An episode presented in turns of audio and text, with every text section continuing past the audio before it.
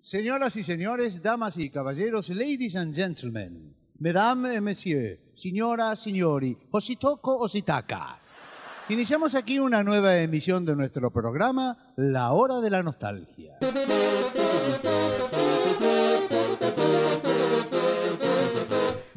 Sean ustedes bienvenidos a La Hora de la Nostalgia, el podcast donde hablamos de Lelutier. Bienvenidos a un nuevo episodio más de este podcast al que hemos bautizado La Hora de la Nostalgia. Yo soy el guardabosques y estoy con los tres personajes que pasan ahora a presentar. Guarda, que guarda bien el bosque. con la hermana. Sí, súper, súper. Escuchame, yo aprovecho, entonces me hago el rey. Yo soy el rey, el rey de la edición. Te quiero ver, Vargas, ahora. Eh, yo voy a ser la madrastra. Ay, ¡Ay, ah, qué tusto! Entonces nos queda Yo soy Blanca princesa real. Bien, bien. Hola, Blancanieves. ¿Qué hace? y tenemos como columnista a quién. Y yo soy Carlitos Núñez. Muy bien. Póngase cómodo, doctor, acá. Era de qué, qué suerte que llegó. Como habrán adivinado, hoy vamos a hablar por fin de el- uno de los shows más increíbles que ha hecho Lelutier en su historia, que se llama Luterapia. Blancanieves y los siete pecados capitales. Un show de la hostia. No empeces a calificar las cosas. Un show increíble para un podcast increíble. Ah, pará, pará, pará. Entonces tengo que buscar todos los papeles. Tengo que cambiar todos los papeles que tenía anotados. Ahí, ahí voy, ahí voy, ahora está. Saqué una hojita chica. Qué guacho que.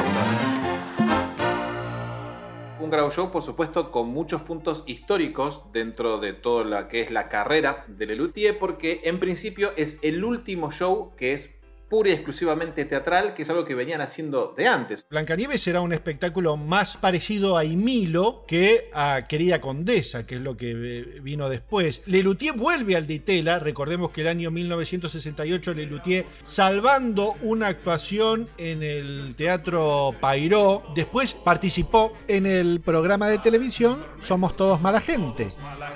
Somos todos mala gente, mala gente, mala gente, mala gente. Salvo esas dos cositas, no, no tuvo mayor este, actividad Lelutier y en 1969 regresa triunfal al Instituto de Tela luego de una breve temporada que había sido a finales de 1967 de Lelutier cuenta la ópera.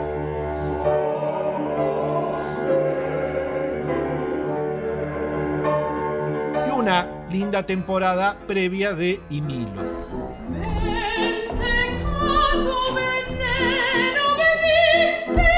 Maledetta, perché non me lo dijiste? Ambos shows, Lelutier cuenta en la ópera, como Blancanieves, que, del cual vamos a hablar hoy, son obras pura y exclusivamente teatrales. Sí, señor. Por eso yo creo que es un, un show importantísimo este, en el Luthier porque es, viste, siempre hablamos de las distintas etapas. Acá cierran con este show una etapa muy cortita en definitiva. Pero da la impresión que, que Lelutier venía para este lado. O sea, Lelutier nace como esto, por algún motivo. Giran o se vuelcan hacia el, hacia el Café Concert con ese formato parodia de concierto. Yo creo, yo creo que este espectáculo tan teatral no era una rareza para la época, no era una cosa rara de ver. Nosotros podemos ver espectáculos que se estrenaron ese mismo año, por ejemplo, eh, La Pucha de Oscar Viale, que también son espectáculos, si se quiere, de alguna manera parecidos. Creo que Lelutier tenía la música mejor servida, mejor presentada, eran más músicos. Los instrumentos informales le daban una, una cosa muy especial, pero en definitiva un espectáculo de sketch hilados con música era para la época algo bastante frecuente. Sobre todo en el Ditela. Claro. Sobre todo en el Ditela, pero, pero en toda la temporada teatral porteña. ¿eh? En el año 69 se estrena, por ejemplo, Historia de un zurdo contrariado, la, la obra que Cusani originalmente la piensa para Lelutier, que Lelutier no se la actúa. ¿no? Es esta obra, la de Agamenón, que Carlitos cuenta la Agamenón historia la de que, sí. que Cusani lo, lo- los perseguía diciéndoles hágamelón, hágamelón, y que él escribe con estos personajes de las, las rapsodias, que la descripción es la descripción de los luthiers. O sea que me parece que Blancanieves y los siete pecados capitales era un espectáculo inserto en un contexto normal, lógico. Pero para te hago una consulta, porque Sí. ahí a la hora de una propuesta teatral en la cartelera porteña, no dejan de estar, no estaban en la calle Corrientes, digamos. No, por supuesto, Instituto claro, de claro. Itela, pero bueno, el circuito pasaba medianamente por otro lado. Por más que hicieron, por supuesto, las temporadas y con mucho éxito. Pero el Instituto de Itela, perdón que te interrumpa, el Instituto de Itela Sí. estaba muy en boga a fines Sí, de sí. 60. Sí. La gente iba mucho a ver shows. Había iba a ver. muchos Sí. shows. Era, era dentro del off. El Ditela era lo Sí. primero que uno iba a buscar en ese momento. Por supuesto, pero había, iba un público que no era el de la revista porteña, por decirlo de alguna manera, un poco No, más obvio, pero iba mucha gente igual. Recordemos, Lelutier hacía en el año 69 cinco funciones semanales. Estaban de miércoles a domingo a las 11 de la noche. Estaban muchos días. Sí. No, no, un montón. Y eso es a demanda del público, aparte, ¿no? Porque se, O sea, la gente iba. lo que quiero decir es que me parece que a ellos esta sala del, del Ditera era la que le daba esta oportunidad de montar este show, de montar Claro. este espectáculo, de montar esta obra teatral, digamos, ¿no? Claro, claro. Después, supongo yo que no tengo la fecha, pero cuando cierra el Ditela, bueno, em- arranca por el Café Concert y ahí me parece que se reformula un poco la, la Más historia. o menos. Porque el Café Concert ellos lo arrancan a fines del 69. Un año antes de que el Ditela cierre. Ajá. Nosotros sabemos que. Vamos a dar los datos crudos así ya arrancamos con esto. Dale. El show de Blancanieves se estrena el 14 de agosto de 1969 en el Instituto de Tela, como veníamos diciendo recién. Se hicieron 111 funciones, siendo la última de ellas el 22 de mayo de el 70, de 1970. Y Querida Condesa se estrena en noviembre de 1969. Si no me equivoco, la fecha exacta es del 26 de noviembre, en el Café Concert de la Cebolla. O sea, ellos ya empezaban a hacer una transición hacia otro lugar y el cierre del Ditela los termina propulsando a pura y Claro. exclusivamente a Sí. hacer Café Concert. Yo especulo con lo siguiente. A mí me parece que eh, Lelutier, que era un grupo todavía amateur, tremendas aspiraciones profesionales, pero amateur. Yo no sé si ellos se bancaban solos, sin el paraguas del Ditela, una, una temporada teatral, con artistas que había que contratar, con un teatro que en el mejor de Sí. los casos te cobraba un seguro de sala y un porcentaje. En cambio, el café concert era algo que ellos podían manejar solitos, ¿entendés? Por supuesto, y aparte, solamente al ver la ficha técnica de la gente que trabajaba en el Ditela, te da la idea de la producción que había, que seguramente Totalmente. era a cargo del Ditela, por decirlo así. Era un tipo de cooperativa. el Bueno, Ditela. bueno Ajá. está bien. Pero había una estructura que era posible, digamos, ¿no? Decir, bueno, Sí. ahora me Sí, tengo que ir a hacer sí, claro. Blancanieves a otro teatro y seguramente mi producción que la tengo que hacer yo es más, más Claro. onerosa, digamos, más compleja. Y aparte ¿no? llevar público, porque si yo Sí. me voy, me voy del Ditela para Sí. ir a actuar a un teatrito en San Telmo y hay que ver si la gente me va. ¿Y no les pasaba eso que estaban en la puerta del café con ser mirando, eso viene para acá, eso eh, viene, viene, ahí viene, no, no entran. O sea, eran un éxito. En el Ditela y en el café con ser estaban digamos, no estaban remándola. Sí, claro. La diferencia entre el, el ditela y la cebolla eran dos cosas fundamentales. Uno era un teatro con todo, con sus butacas, su programa, su iluminación, sonido y qué sé yo qué. Y el otro era un café concert. El café concert estaba naciendo. Lo habían inventado eh, Gasalla y Perciavale este, con Gel Valentino, ¿no? que era, un, era casi un departamento donde habían tirado un- unos almohadones sobre el piso y la gente se sentaba, le daban un, trago de whisky y bueno, y hacían algo que aparentemente parecía ser todo improvisado. El Café Concert no era un espectáculo de teatro, era otra cosa. Este, por eso que cuando nosotros salíamos del Ditela, que teníamos toda la sala llena, nos íbamos al Café Concert y empera- empezábamos a ver, a ver quién venía a ver este, nuestras travesuras este, en la cebolla, todo hecho como, como en la trastienda de, de la casa de uno. Blancanieves, dentro de lo que era la experimentación teatral que había en el Ditela, estaba muy bien. Y que después, cuando Lelutier se muda al Café Concert y necesita otro espacio y entonces reformula su contenido, también Lelutier comparte escenarios, mucho en la cebolla con Sí. el Cuarteto Cedrón, eh, Tejeno Díaz, Sí, Cuarteto sí. Supay. Lo, lo que decimos de la sala chica del Ditela, para los que hemos hecho teatro independiente, Es un Es una un sala, montón. 250 Es un localidades, montón. ¿Qué es tremendo, ¿eh? es un Sí. monstruo. Juntás 15 personas, 20 haciendo teatro independiente. El cambio de formato. ¿Por qué cambiamos de formato? Esos eran cambios que se iban dando sin que nosotros nos diéramos cuenta. Era muy extraño porque Blancanieves fue un espectáculo que tuvo muchísimo éxito. Nosotros tuvimos dos años en el Ditela, hicimos más de 100 funciones, que para nosotros hacer 100 funciones en un teatro era algo absolutamente eh, in- inconcebible durante el 69 y el 70.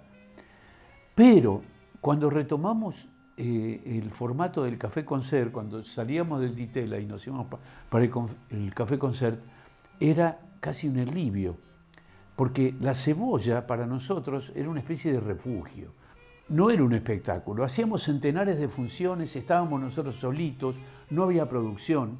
Lo que cobrábamos lo repartíamos esa misma noche. El repertorio iba cambiando casi a diario. Decíamos, che, ¿qué hacemos hoy? Y hagamos esto, el calipso de Arquímedes, el teorema de Tales, esto, este, eh, la Verseuse, dale. Y bueno, y la hacíamos. Mientras tanto íbamos escribiendo nuevas obras, las probábamos enseguida con el público que, que asistía esa noche al Café Concert y el repertorio iba creciendo. Nosotros seguíamos escribiendo, escribiendo el, tango, el por qué te fuiste mamá, la bossa nostra. Bueno, a comienzos del 71, entonces, sentimos que podíamos dar un paso más adelante.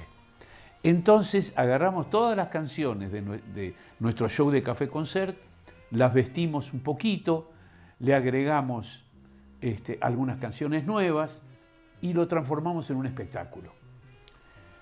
Lo bautizamos Le Luthier Opus Pi y lo estrenamos en Rosario en abril del 71. Lo que sigue es bastante sabido.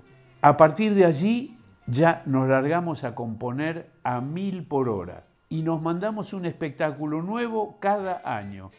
Siguió el recital 72, 73, el 74, el recital 75, hasta mediados del 76, que paramos un poco la máquina y nos sentamos a descansar y nos mandamos nuestra primera antología, El viejo fracasos, que fue en el 76. Volviendo a las noches locas del Ditela de 1969, habría que recordar que el otro espectáculo fuerte era el de Nacha Guevara con Anastasia Querida.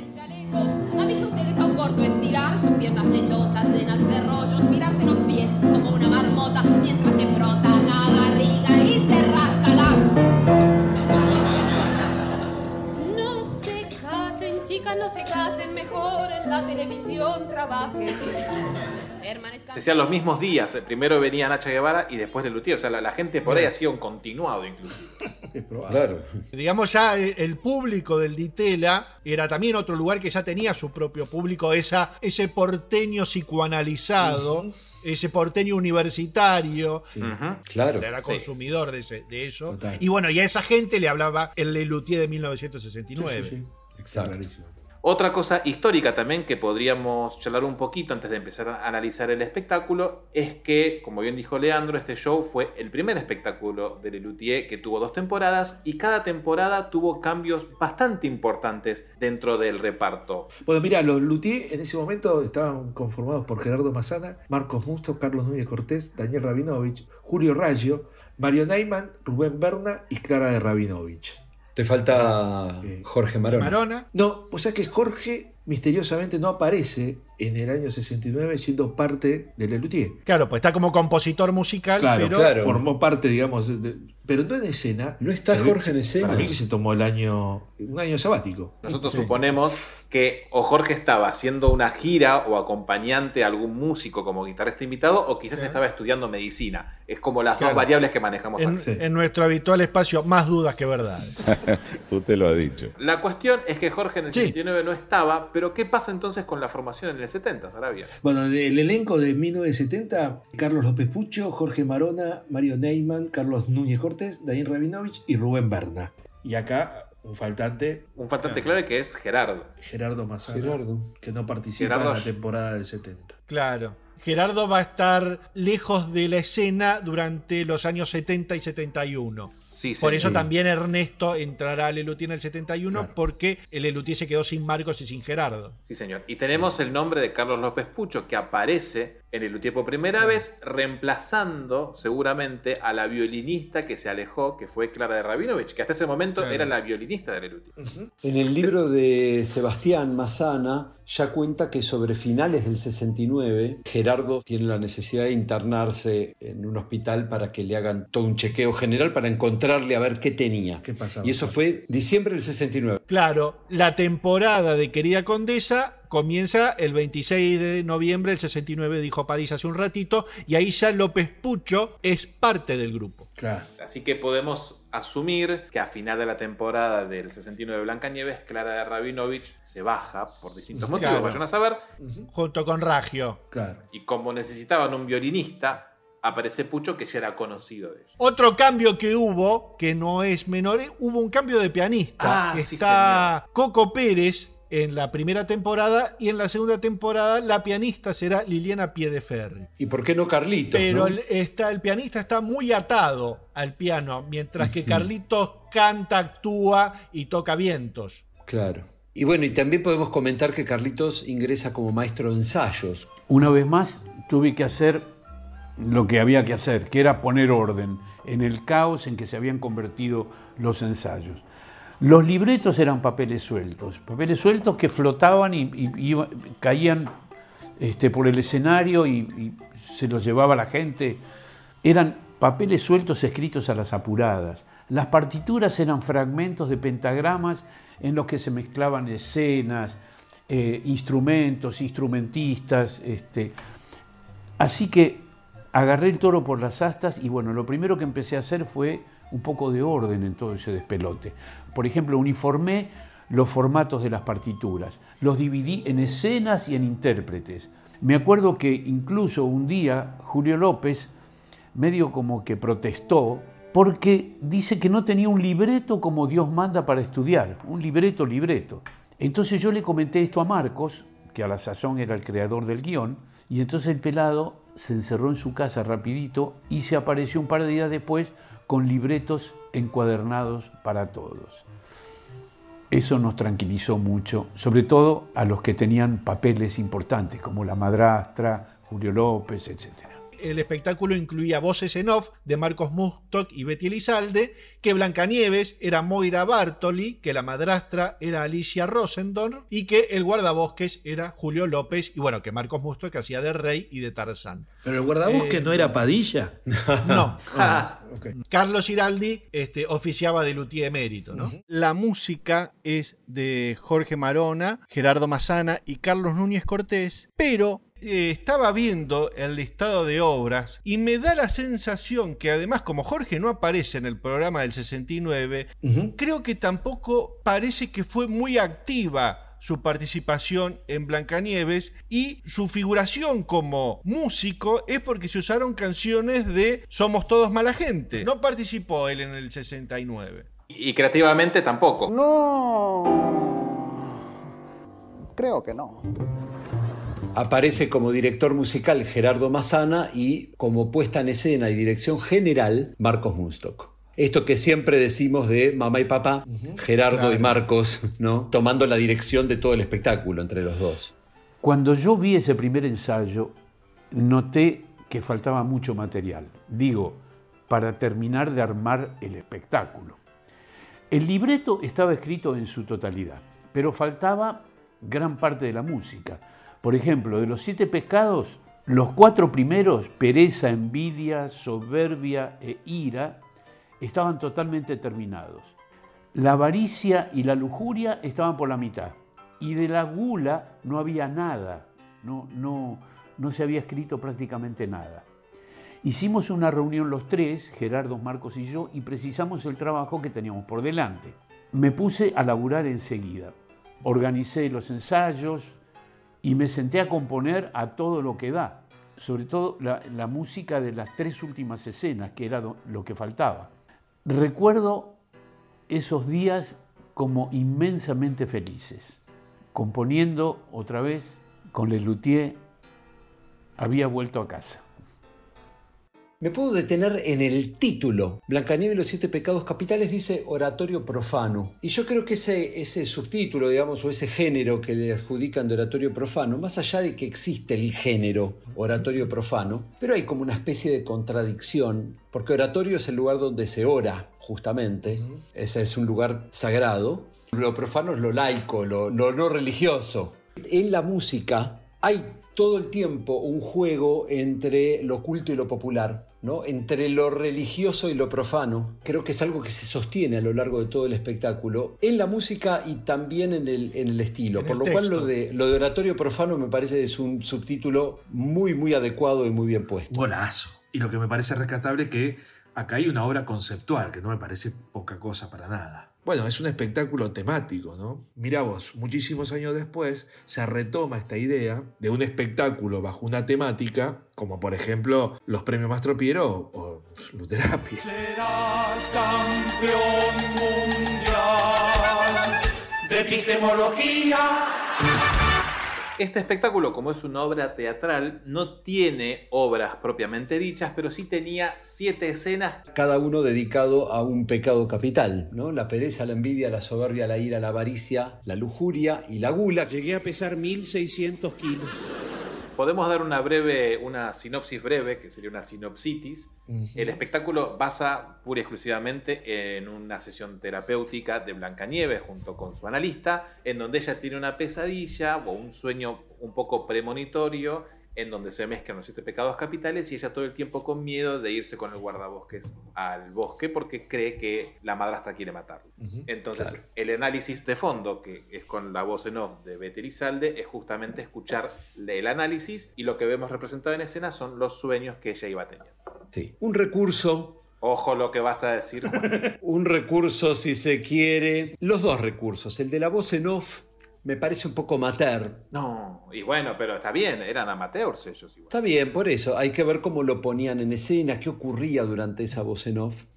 Pero la verdad que la voz en off es un recurso medio Medio estudiantina. medio estudiantina, sí. Y después también algo muy común en el teatro de la época, el teatro de vanguardia de la época, el concepto de lo onírico. Y también eso te permite hilar cualquier cosa, ¿viste? Vos metés esto con esto y queda, porque total en el mundo de los sueños todo está permitido.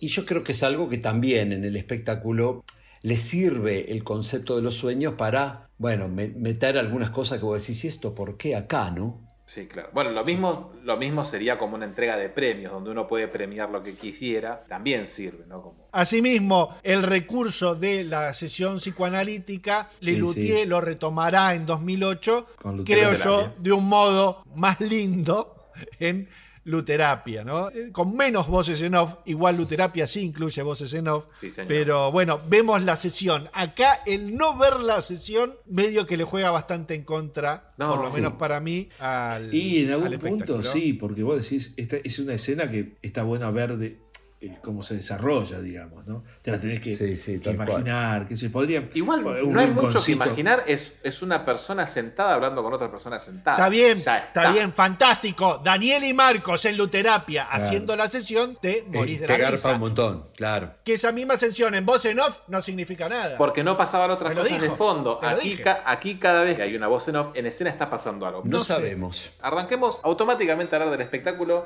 La primera escena es la pereza y lo primero que escuchamos es al analista hablando con Blancanieves en off. ¿Y qué más había, Blancanieves? Había músicos, doctor.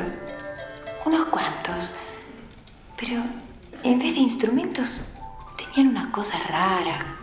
Caños, latas, tubos. ¿Y por qué supone que eran músicos? Porque hacían un ruido como si afinaran instrumentos. Pero no tenían instrumentos. Era como si con los tubos y las latas. Algo así como Lelutier. Sí, supongo que algo así, doctor. Y Blancanieves está hablando sobre Lelutier y nosotros escuchamos de fondo que Lelutier está en el escenario agarrando los instrumentos, empezando afinando. a afinar. Están Afinando. haciendo algo. Entonces ya está pasando algo. Usted estaba sola en el sueño, ¿no? Eh, No, eh, estaba con el guardabosques, con el rey. Su padre. Sí, y también estaba ella. ¿Quién ella? ¿Quién va a ser? Mi madrastra. Todas las noches sueño con ella. Claro. Tiene un par de, de- de chistes muy lindos la voz en off. Pero bueno, se hace un poco cansona a lo largo de todo el espectáculo, hay que decirlo. No te la, no te la, no te la perdí. Buah, Esto va a ser así todo el episodio. Por supuesto, ¿Querés que vengamos más tarde, Padilla? No, no, quédense. Yo quiero escucharlos. Yo quiero escucharlos. ¿Querés grabar tu parte solo y después nosotros le agregamos los no? ¿Sigo? Sí, por Sí, supuesto. por favor. Este es su episodio, Perfecto. por favor. Es tu episodio, Padilla. Sé lo que quieras. Vino la- eh, inter- Internet y Blancanieves, digamos, son los episodios de Padilla. Sí, y el vivo. Y el vivo, sí, pero ese salió bien. Hijo de puta. La primer música ahí, hay una especie de obertura con instrumentos informales, muy bonita. Sí. Está muy bien.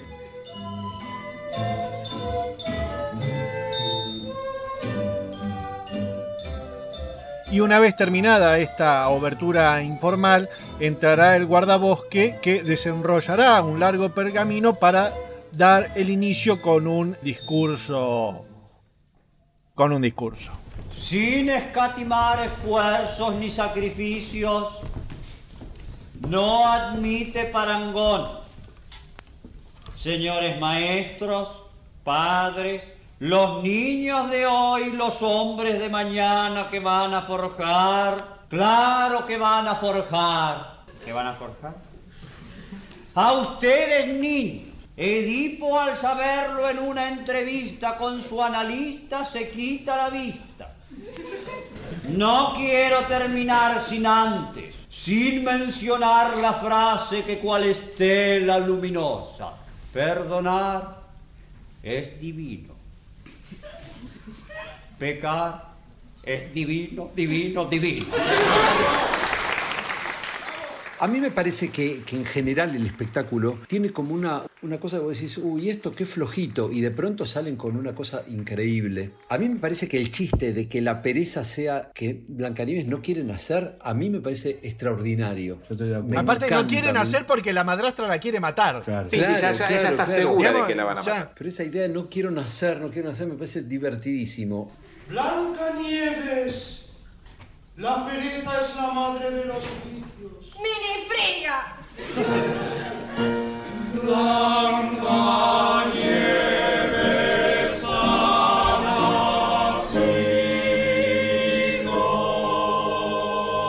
nacido.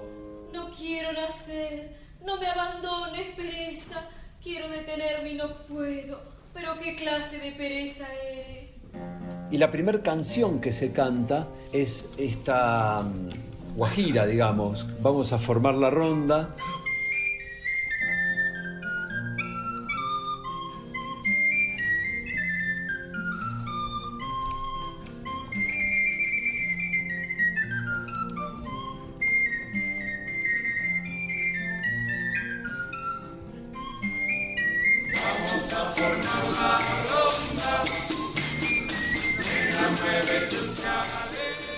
Música que después Lelutier utilizará en una obra mariposa. ¿Eh?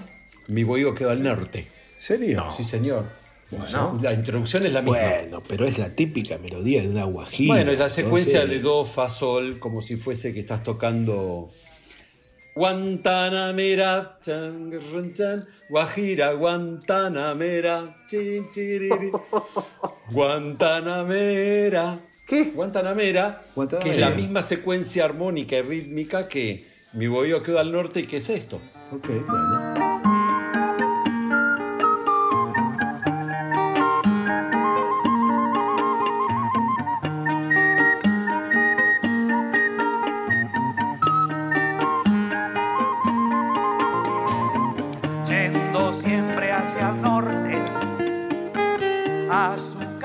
Entra con la flauta. ¿Escuchás las dos son las mismas? Si usted lo dice. Y si la estaban extrañando, vuelve a aparecer la voz en off. En el sueño, usted no quiere nacer, Blancanieves. Y todos eh, se confabulan malignamente, es lo que usted siente. Lo que pasa es que yo no nací como cualquier criatura, doctor. Como hubiera deseado ser más humilde y nacer en un hogar común y no con la pompa de la corte.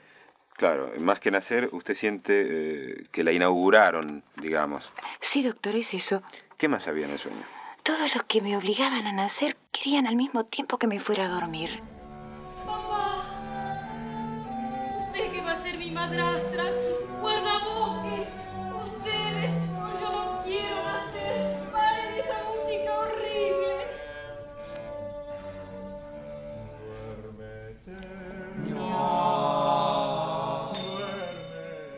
Toda la escena de la pereza es una Blancanieves que no quiere despertarse y todo, todo el mundo intentando que salga de su líquido amniótico. Y podemos escuchar una de las pocas canciones que hay de Lelutier propiamente dichas, que se eh, reinterpretarán después, que es Berceus. De una obra que reutilizarán en Querida Condesa.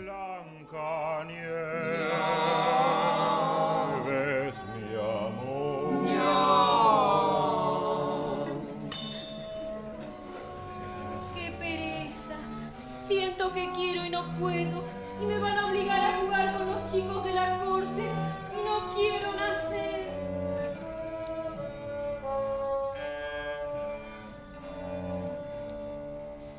Dormite, dormite, dormite, dormite.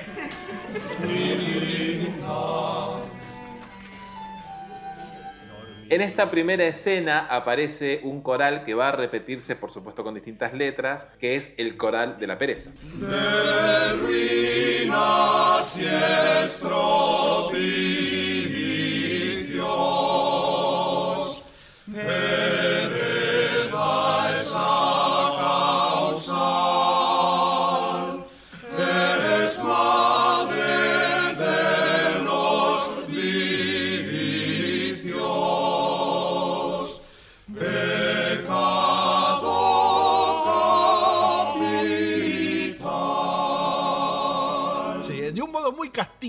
Cantado este coral de la pereza. Pero qué lindo suena el coro de Qué esta lindo gente. que suenan, Dios. Tremendo.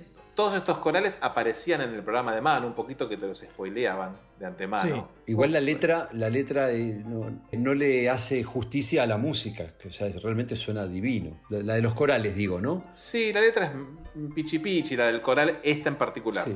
Y luego seguía, sí, la segunda escena, que era la envidia. Ahí está es la parte tradicional del cuento que la, la madrastra le pregunta al espejo quién es la más linda y bueno, sale la envidia de que, eh, ¿cómo que Blancanieves es más linda que yo?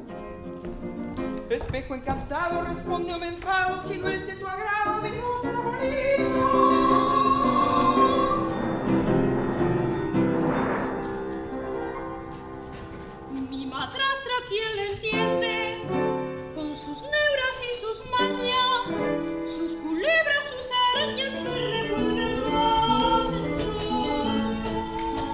Y viene después el coro griego que a mí me rompe la cabeza. Es, uff, tremendo. Pobre Blancanieves, no sabe por qué la persigue su madrastra. ¿Quién eres Blancanieves? ¿De qué oscuro caos procedes? Caperucita, ¿Por qué no compones canciones para ejecutivos? ¿Quién eres que ignoras? Me cuesta mucho el texto, lo tuve que releer varias veces para entender a ver qué, qué es lo que quieren decir, pero la sonoridad que tiene es, es Y cómo de pronto salen algunos solistas, ¿viste? Sí, señor. Si queremos, podemos destacar la voz de Gerardo diciendo, y los que ya no son jóvenes. De la juventud, y de los que ya no son jóvenes. pero que todavía guardan en un rincón de sus almas Una venda para los ojos. una funda para la realidad. Y una canción rebelde para sobar ejecutivos. ¿Quién eres Blancanieves? Sí, el coro griego habla un poco también de la rebeldía juvenil comercial, porque habla mucho de, bueno, de, del sello discográfico que hace la plata a través de las canciones de los Beatles, no de la Exacto. rebeldía de los Beatles, Claro. del, del capitalismo o de los empresarios detrás de esa rebeldía juvenil, no de la rebeldía en sí misma. Hay una linda, lin- linda bajada de línea muy de esa época también. Sí. Y muy del Ditela. Sí. Que era lo que más o menos contaba Juan, que la gente que estudiaba psicología y sociología y filosofía caían en estos lugares. Sí, sí, el público universitario que había sido también Lelutier.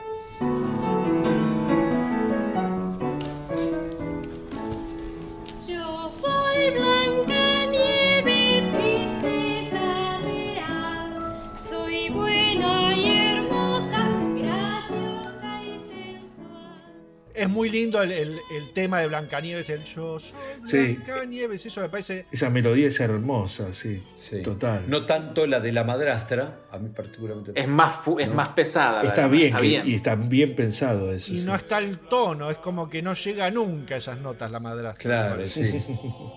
Me parece que está a, a propósito incluso, para que se noten las diferencias. La melodía de Blancanieves es una melodía muy dulce, Sí. muy- Angelical. Muy, atractiva al oído. Exacto, angelical, muy linda palabra. La de la madrastra no, es mucho más duro. Y el piano incluso se aporrea cuando está cantando la madrastra, se nota la diferencia. ¿Cómo defiende a capa y espada esta poronga Padilla? Es increíble. ¿eh? Es el, el mejor show del... Eh, ya lo que le ponga 30 tanta veces. épica esta eh, cosa. Blancanieves. Mira, ¿qué van a pensar los chicos de nosotros? Y caperucita. Viendo las fotos y el fragmento de video, es notable la caracterización de Moira Bartoli como Blancanieves. ¿Cómo habrá sido ¿no? esa selección de casting para los tres actores que junto con Marco llevan adelante la obra? Marcos y Gerardo habían elegido ya a los tres personajes principales de la obra, que eran Blancanieves, la madrastra y el guardabosques. Salvo la madrastra, que era la actriz Alicia Rosendorf, que era perfecta en su papel, una chica encantadora, con un sentido del humor este, ideal, genial. Los otros dos actores me parecieron deleznables, no me gustaron nada, y así se los hice saber a mis compañeros. Me preguntaron entonces qué, proponía, y yo les conté que salir a buscar dos, eh, dos reemplazantes. Este, y les conté además que sabía de dos actores que podrían dar muchísimo mejor el physique du rôle de estos papeles. Por ejemplo, para el guardabosques propuse a Julio López, que era un actor que todos nosotros ya habíamos visto, lo conocíamos de actuar en la obra El grito pelado de Oscar Viale. Habíamos quedado encantados. Era una obra que trabajaba él y Ulises Dumont. Así que Julio López ya fue un candidato. En cuanto a Blancanieves fue más difícil, porque Marcos había elegido una modelo que era medio despampanante, pero que para el papel de- desafinaba por todos lados, no, no se correspondía. Entonces yo tenía algo en mente y le dije a Marcos, mira Marcos, me gustaría invitarte a que veas un espectáculo. Y lo llevé a ver una función de Corazón de Bizcochuelo, que era una obra de Pinti para chicos, para niños, a, lo- a la que yo había musicalizado. Fuimos a ver una función. Cuando Marcos vio a la actriz de la obra, que era una chica jovencita llamada Moira Bartoli, tuvo una reacción increíble. Pegó un salto en la butaca y dijo, pero esa es la Blancanieves de los hermanos Grimm. Es perfecta. Bueno, yo estaba contentísimo. Ese mismo día hablamos con Moira sobre el papel que le proponíamos. Aceptó previo, previa reunión con los padres y entró de inmediato en la obra.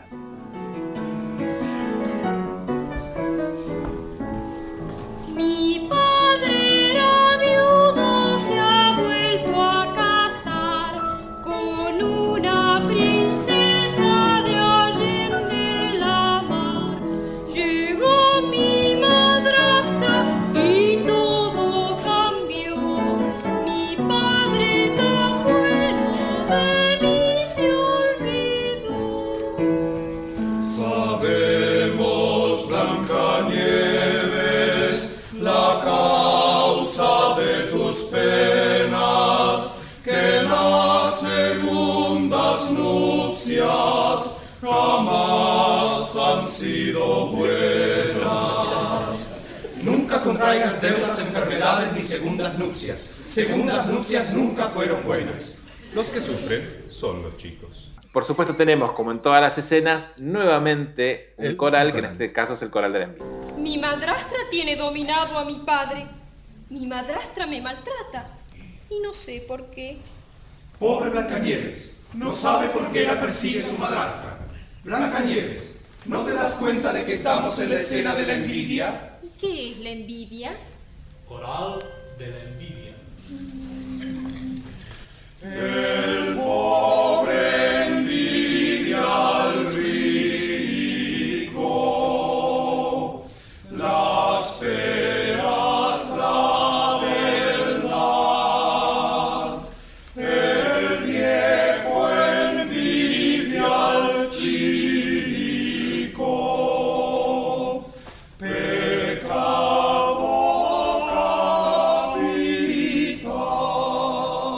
decir que tenemos una especie de abuelito de recitado gauchesco cuando el guardabosque Sí, ha claro. presentado Martín Fierrasco. La milonga de la guitarra es la misma. A nadie tengas envidia. Es muy feo el envidiar. Cuando veas a otro ganar, a envidiarle no te metas. Es muy feo, che. Hay un par de canciones, que es la canción entre la madrastra y Blancanieves, que se van como superponiendo lo que van diciendo, pero es una canción que quedó aquí.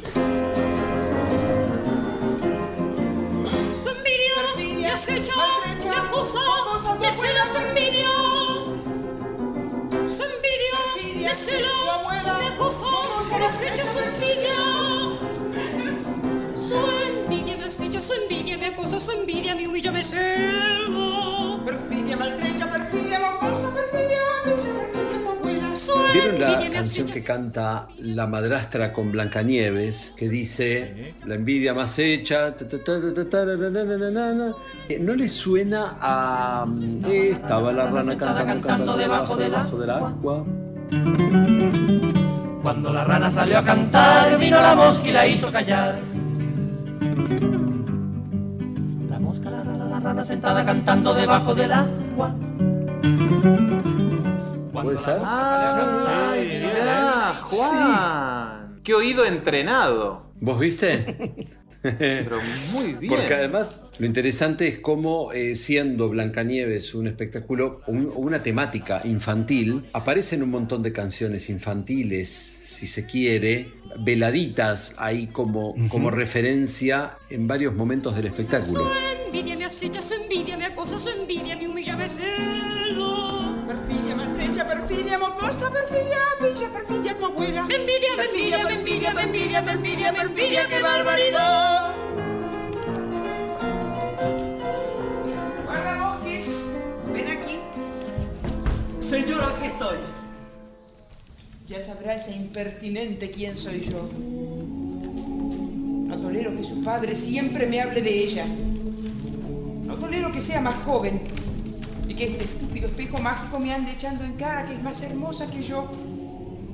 Guardabosques, al bosque con ella y mátala. No me hará más sombra. Ay, que yo soy Blancanieves, que soy buena y hermosa, graciosa y sensual. ¿Y yo qué soy? ¿Eh? ¿Al bosque con ella? Y sigue siguiendo. La tercera escena es la soberbia. El guardabosque ya están con Blancanieves en el bosque, intenta arrebatarle el corazón, pero la escena se ve interrumpida por la llegada de Tarzán. Me juego mi carrera en la corte. Se llevará mi corazón a la reina. Es que no hay justicia. Yo te amo, Blancanieves. Pero no quiero morir guardabosques como mi padre. Compréndeme. Es un problema de estatus. Llevará mi corazón. No tendrá piedad de mí. Me llevo tu corazón, Blancanieves. ¿Qué pasando aquí? Siendo un trasplante, Qué cosa que aparezca Tarzán también, que todo es un sueño, ¿no? Esto que decía Juan es cierto. claro. Puede aparecer cualquier cosa, digamos. Tarzán en esta época era también un personaje Muy que estaba más o menos ¿no? en boga. Sí, sí. Sí, sí, claro. La serie de Johnny Westmuller era. A full. Sale Marcos Bustos disfrazado de Tarzán. Con peluca y todo. Sí, señor. En el fondo de la pantalla de tela hay una especie de bosque. Hay algunos animales que están recortados con cartulina que los luthiers pasan con los animales por detrás de escena. Están pasando un montón de cosas que lamentablemente el audio no nos lo permite ver. Tarzán la salva en el sueño, cuando usted ya estaba por sucumbir. En ese momento, alguien la salva de su abandono. ¿Eso qué le sugiere? Ahora recuerdo. Tarzán tenía el rostro de mi padre. Cuando aparece el audio en off en esta escena, están justamente Tarzán y el guardabosques bailando la comparsita. Entonces están pasando cosas mientras los audios suenan de fondo. Defiendo a capa y a espada este espectáculo. Sí, señor. Sí, sí, nos dimos cuenta. El espectáculo menos Lelutier de Lelutier. Por lejos, claro, sí. Y me parece que el menos luthier de luthier es el luthier cuenta la ópera. Sigo con la teoría de que a usted Padilla no le gusta Lelutier. Si no tomamos en cuenta, todos somos mala gente, que no lo podemos considerar como un espectáculo en sí, este es el primer espectáculo escrito íntegramente por Lelutier. Porque Lelutier cuenta en la ópera se apoyaba en el eje argumental Claro. del, del filio del pirata. Acá es, una, es un texto 100% original de de Lelutier. Marquitos. Con respecto a eso, no quiero dejar pasar una entrevista que le hicieron a Julio López, que oficiaba de guardabosques, que la voy a leer de eh, Lelutier a 50 años de Blancanieves y los siete pecados capitales. ¿Toda la va a leer, padre? Una nota que escribe Josefina Vargas Fonseca y que le contaba Julio López eh, sobre las ideas del espectáculo. Decía Julio López que al principio hubo una gran tensión porque ellos venían de otra capacitación. Claro, no, no habían estudiado teatro y no había libreto, sino que todos en los ensayos iban armando y opinando y no siempre estaban todos de acuerdo. Hasta que Marcos Musto, que era el que llevaba a cabo la coordinación, dice Julio López de la obra, ni yo con su guía podía continuar. Entonces le dije que yo no me adapto a esto, si no se modificaba el trabajo, no vengo más. Y fue así que se suspendió el ensayo como por 10 o 15 días, hasta que luego de ese tiempo me llamó nuevamente Mustock para decirme que tenía listo el libreto. Yo no lo podía creer y más asombro me causó comprobar la excelencia de la obra que no me imaginaba que podían reconstruir de manera organizada. Con el texto reiniciamos los ensayos. Qué genio el tipo, ¿no? Quiero comentar algo que nunca mencioné. El libreto de Blancanieves y los siete pecados capitales fue creado exclusivamente por Marcos Munstock. Es un guion fantástico, desbordante de genialidades. Si consideramos que el pelado en el año 68 tenía tan solo 26 años, 26, cuando concibió su oratorio profano, debemos sacarnos el sombrero. Yo tenía la misma edad que Marcos y debo confesar que había párrafos en el libreto que yo no entendía, como por ejemplo todas las interpretaciones psicoanalíticas, algo así como que me faltaba una cierta cultura para descubrir los chistes que Marcos había incluido. La Blancanieves de Marcos fue una obra deliciosa, inteligente y original. Yo creo que es probable que haya sido uno de los mejores espectáculos de Lelutier. Y eso en el 69. Dejando en paz, pobre criatura. Mal hombre blanco. Perdonando, señor Tarzán, perdonando. Yo comprendo órdenes. Yo amando mucho a Blancanieves, pero amor no ser lo mismo que deber. Comprendiendo. Yo siendo muy pobre de chico, no teniendo juguetes. Por piedad, señor Tarzán. Yo siendo de clase socioeconómica C. Tirando a D. Me juego mi futuro en esto. Devolviendo a Blancanieves. Y escena que sirve para incluir una canción compuesta el año anterior para eh, Todos Somos Mala Gente, que había sido la cantata de Tarzán. diciendo que fuerte siendo Tarzán, Tarzán, que fuerte siendo Tarzán, Tarzán. Metamos a Tarzán, así ya tenemos tres minutitos con una canción y zafamos, ¿no?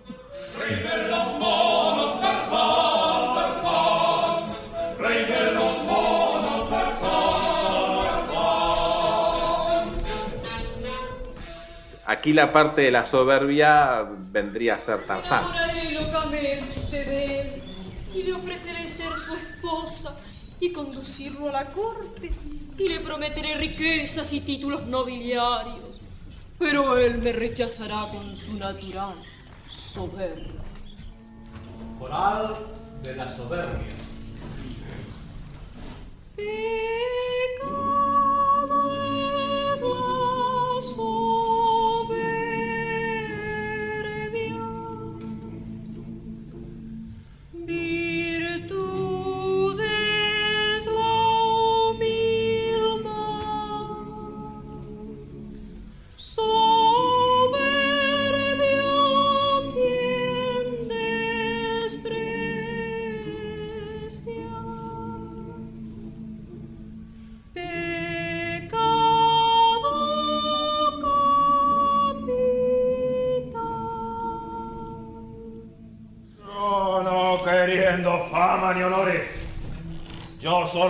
Vivir al aire libre, comer frutas silvestres y perfeccionar técnicas de camping. Yo despreciarlos a todos ustedes. Yo ser rey de los monos. Y eso ser orgullo. Rey de los hombres. Ser cualquiera. Yo no querer nada de ustedes. Y se irá montado en un elefante.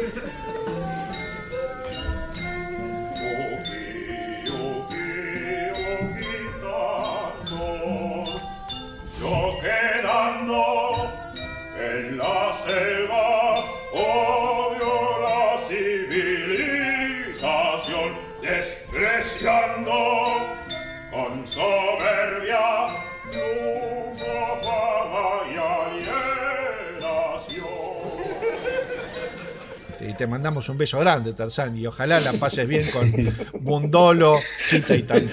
¿no? Sí, con Wally. ¿Quién será, no? Buscando a Wally sería era de ahí, ¿no? Eh, eh, mirá. ¿Quién te- ¿Eh? dice? Bundolo, no sé. Wally.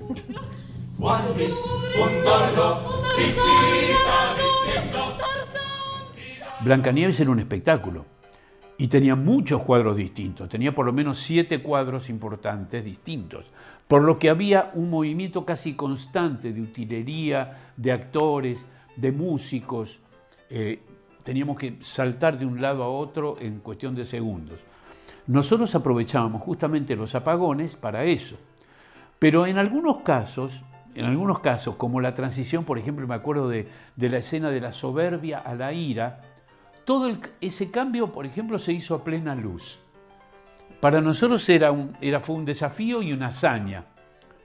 Estábamos en el medio de la selva, cantando el coro del coro de Wally, Bundolo y Chita diciendo así, y de pronto se iba metamorfoseando el, el Wally Bundolo y de pronto se iba convirtiendo en el canto de una hinchada de fútbol.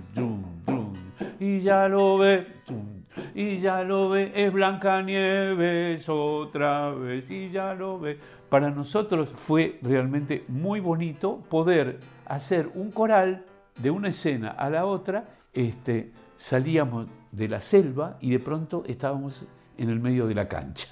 Fue fantástico.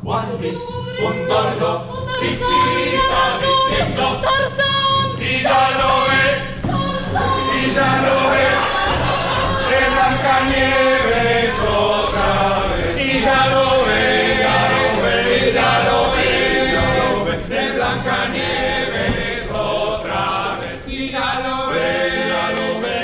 lo lo lo lo lo. La soberbia da paso a la ira, La tarde era de otras de una colmada de niños que buliciosamente alientan los colores de su preferencia. Podemos decir que estamos presenciando un espectáculo vibrante. Si bien la técnica está presente de manera prematura a la altura de este deporte que hace la esencia de nuestra idiosincrasia. Los niños estallan en muestras de calor de pueblo que demuestran de que todo es maravilloso. ¿Pero qué cobras, hijo de puta? El coral de hijo de puta. Todavía me cuesta a mí decir hijo de puta, pero es muy gracioso. En los 60 era un pecado, directamente un pecado, usar lenguaje soez en los espectáculos públicos. Por eso cuando Marco se apareció con el coral del hijo de puta para la escena de la ira, nos sorprendió a todos. Teníamos que decir el improperio con todas las letras, porque él no quería suavizarlo, él quería decirlo así. Eh, alegaba que después de todo la hinchada en un partido de fútbol no, no, no usa eufemismos, canta eso y lo canta así.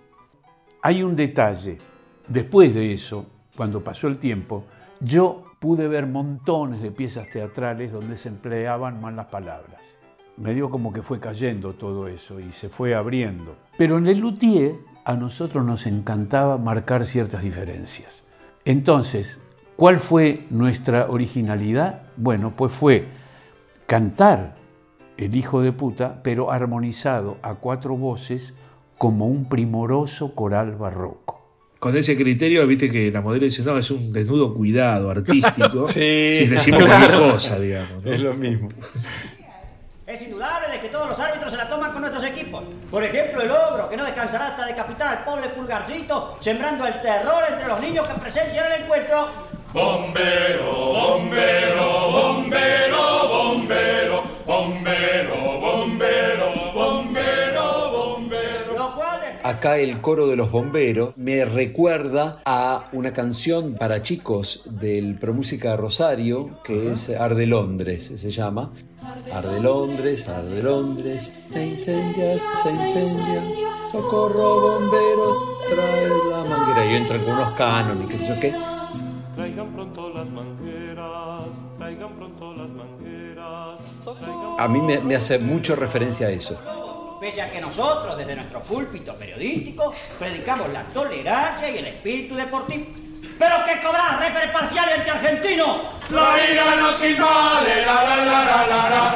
La ira nos invade, la la la la la. Toda esta escena trata sobre una parodia, por supuesto, a un partido de fútbol donde la ira se da no solo en la barra brava, sino también en los jugadores, que en este caso serían el rey, Blancanieves, el guardabosque y la madrastra. Que todos quieren agarrar la Blancanieves. Te vengo a ofrecer este corsé, querida Blancanieves. Ven que te lo ajusto fuerte, fuerte. No podemos ver bien desde aquí, pero nos parece que el árbitro ha amonestado seriamente a la bruja y la hinchada monta en ira. Coral de la ira. La ira nos invade.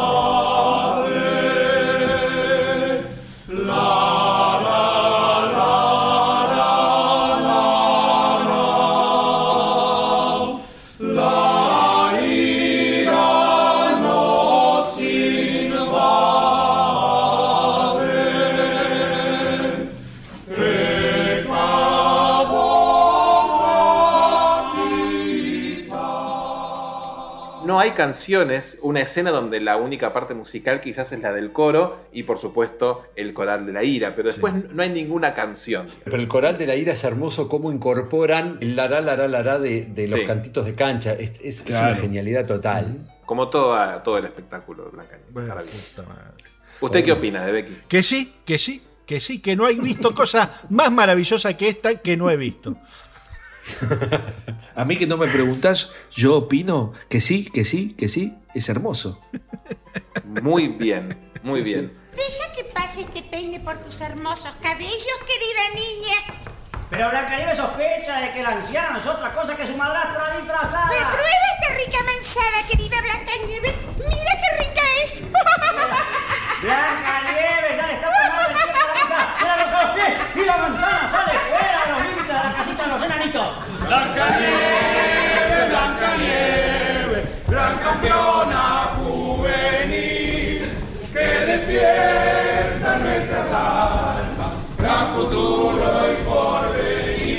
la de Blanca Nieve, Blanca campeona juvenil. ¿Esa no es también de una canción infantil? Para, para, para. Es de fútbol, pero para, es, una, es un himno de un club. Boca Junior, Boca Junior, gran campeón del balón, ta Es el himno de Boca. Boca Juniors, Boca Juniors, gran campeón del balompié,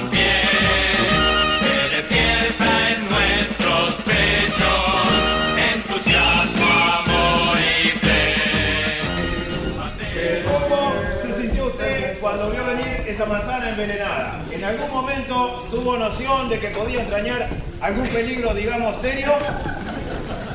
Ante todos, tengan ustedes muy buenas tardes, estimados oyentes. Agradezco la oportunidad que me brindan dirigir palabras. Y vos permitís que me falte. ¿Pero qué clase de autoridad tenés? Por Dios del bosque sin cumplir su misión. Del bosque al final de cuentas son 11 contra 11. ¿Eso ¿qué? pasa por darle la preciosas a los enanitos? Del bosque no hay rivales chicos. Me gustaría saber qué piensas hacer con el guardabosques. Me desobedeció el muy imbécil. Eh, a veces la suerte no acompaña. Decir, ¿para qué te sirve si no invoca una? Usted sabe, ¿no? Goles son amores. A veces parece que no quería entrar. Mire, lo principal la Esto no puede ser, estimado se oficial. Ya me tenés cansada. Lo que pagan. Recansada. La localidad. Es indudable de que el cuento se le está haciendo las manos al referir. Eh, que vamos, ¿qué quieres? Si al final la suerte no acompaña. Que no nos invade la Junta Popular, que se ve empañado por los nervios, La la la la la la la. Coco. Bien, y así terminaba la ira, y a esta escena le seguía la de la avaricia. Que Pará, era pará, más- pará, pará, Padilla, Sí, pará. sí, era pará. más- Cortala, Padilla. ¿Qué? Basta, pará. Cortala. Oh, detente, pecador. Eh, ¿Viste la hora que Estás muy fanático, Padilla, pará. boludo. ¿Pero qué quieren? ¿Frenar acá? Sí, sí, Sí, basta, basta. ¿No le parece, chicos? ¿Terminamos? Sí, acá. Sí, sí, sí, sí. ¿Terminamos la temporada? De acá? una. Y hacemos una segunda parte para más El año adelante. que viene, para saber cómo termine esto, habrá que esperar un ratito. Bueno, entonces terminamos la tercera temporada con la primera parte de Blancanieves y los siete pecados capitales. Recuerden de todos modos que durante nuestras vacaciones pueden ir a nuestro Instagram, arroba hora de la nostalgia, y seguir viendo imágenes de este grupo al que amamos que es Lelutier. Y si queremos tomar un café durante todas estas vacaciones, ¿a dónde podemos ir? Bien, si sos ansioso y querés esperar frente a tu computadora el comienzo de la próxima temporada, podés, eh, mientras tanto, invitarnos con unos cafés en cafecito.app barra la hora de la nostalgia. Mientras esperás, tin, tin, tin, tin, nos vas convidando un café por día. ¿Cuántos días tenemos de acá hasta la próxima temporada? Son como 90. Como ciento- Varios. 120 Bien. días. Ahí tenés, 120 cafés que serán muy bienvenidos. Si estás en Argentina, si estás en el extranjero, ahí yo ya No, claro, ahí lo que yo te recomiendo es que sigas siendo corajudo y no nos abandones en Patreon.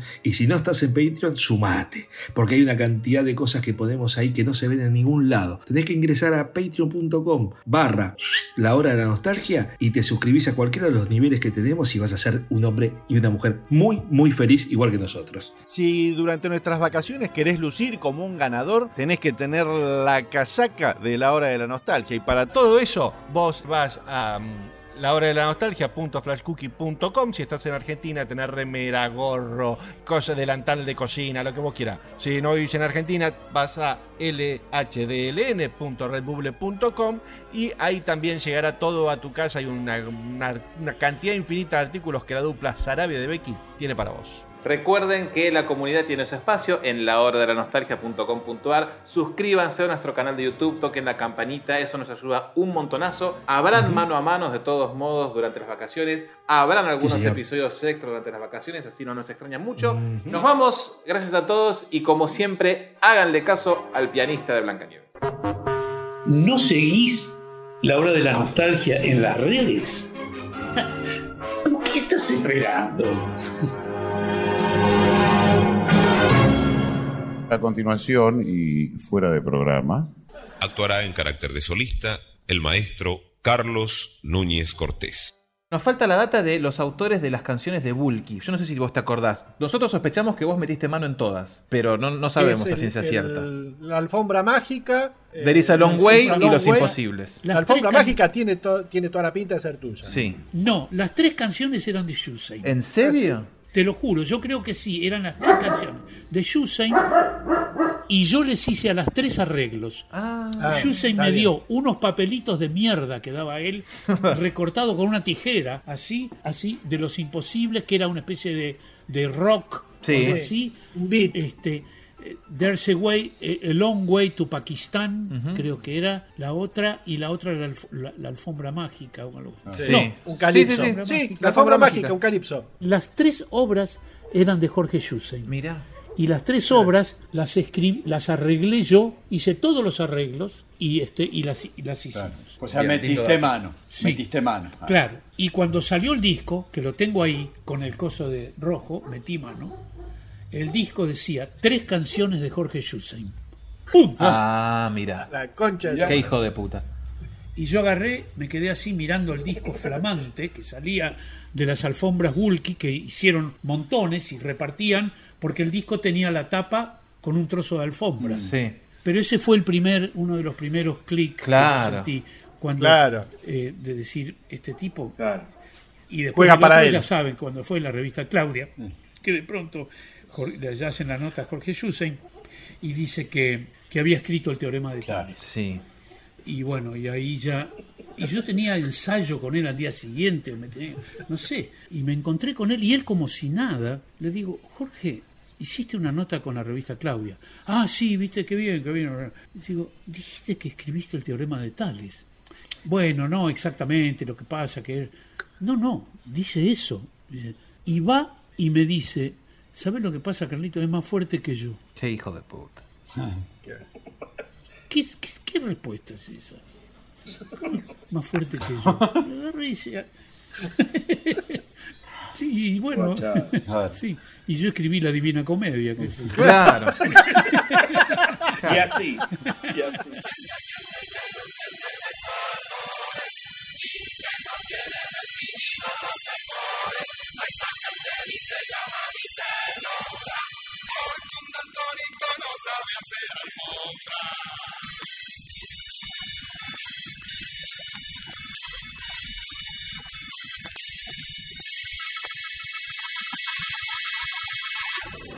Escucha. Mira, escucha, mira bien, escucha, mira. El Museo de Cera de Lelutier. Cámara de comercio. Ah, ya no, ya sé, cámara fotográfica. Clic, entonces hace clic, clic, clic, clic. Eh, cámara séptica. Ahora lo entendí. Ya le apunté ahí todo lo que usted necesita saber. La chapa, el seguro, que, el nombre del siniestro. ¿Y esto qué es? Pero pachanga, merecumbe, cumbia. Es una suite. Ah, sí, eh, música dulce para bailar. No, no, no, no, no. Es una sonata barroca da cámara del siglo.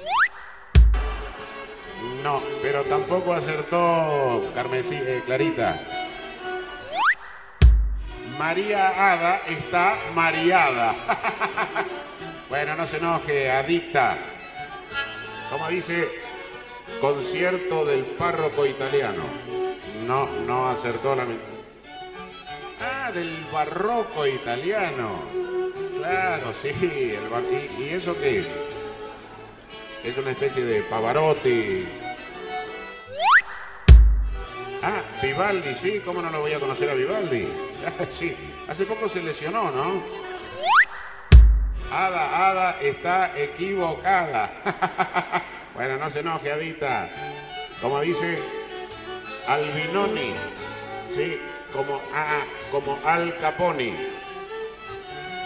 No, tampoco acertó. Ada, Ada está despistada. no, lamentablemente no acertó. Otra vez será. Ada, Ada no ganó nada. Está bien, Opus 50. Claro, sí, es un 5, es un 5, sí, sí. Es un 5, lo reconocí enseguida porque tiene el techito, el palito que baja después la pancita. Claro. sí. No, no. No, no, confirmado, confirmado, es un 5. Uy, si, si habré visto 5 yo en mi vida.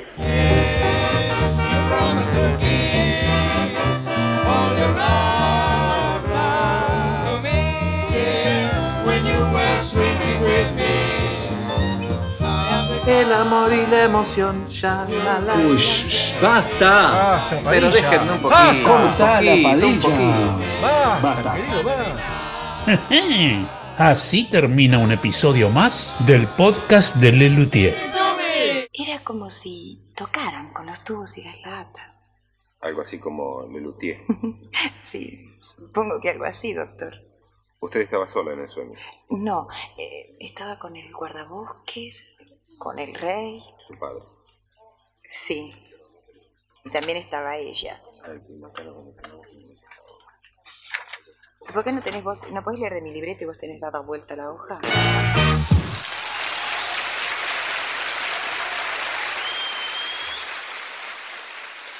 Chao, mi querido. Buenas noches.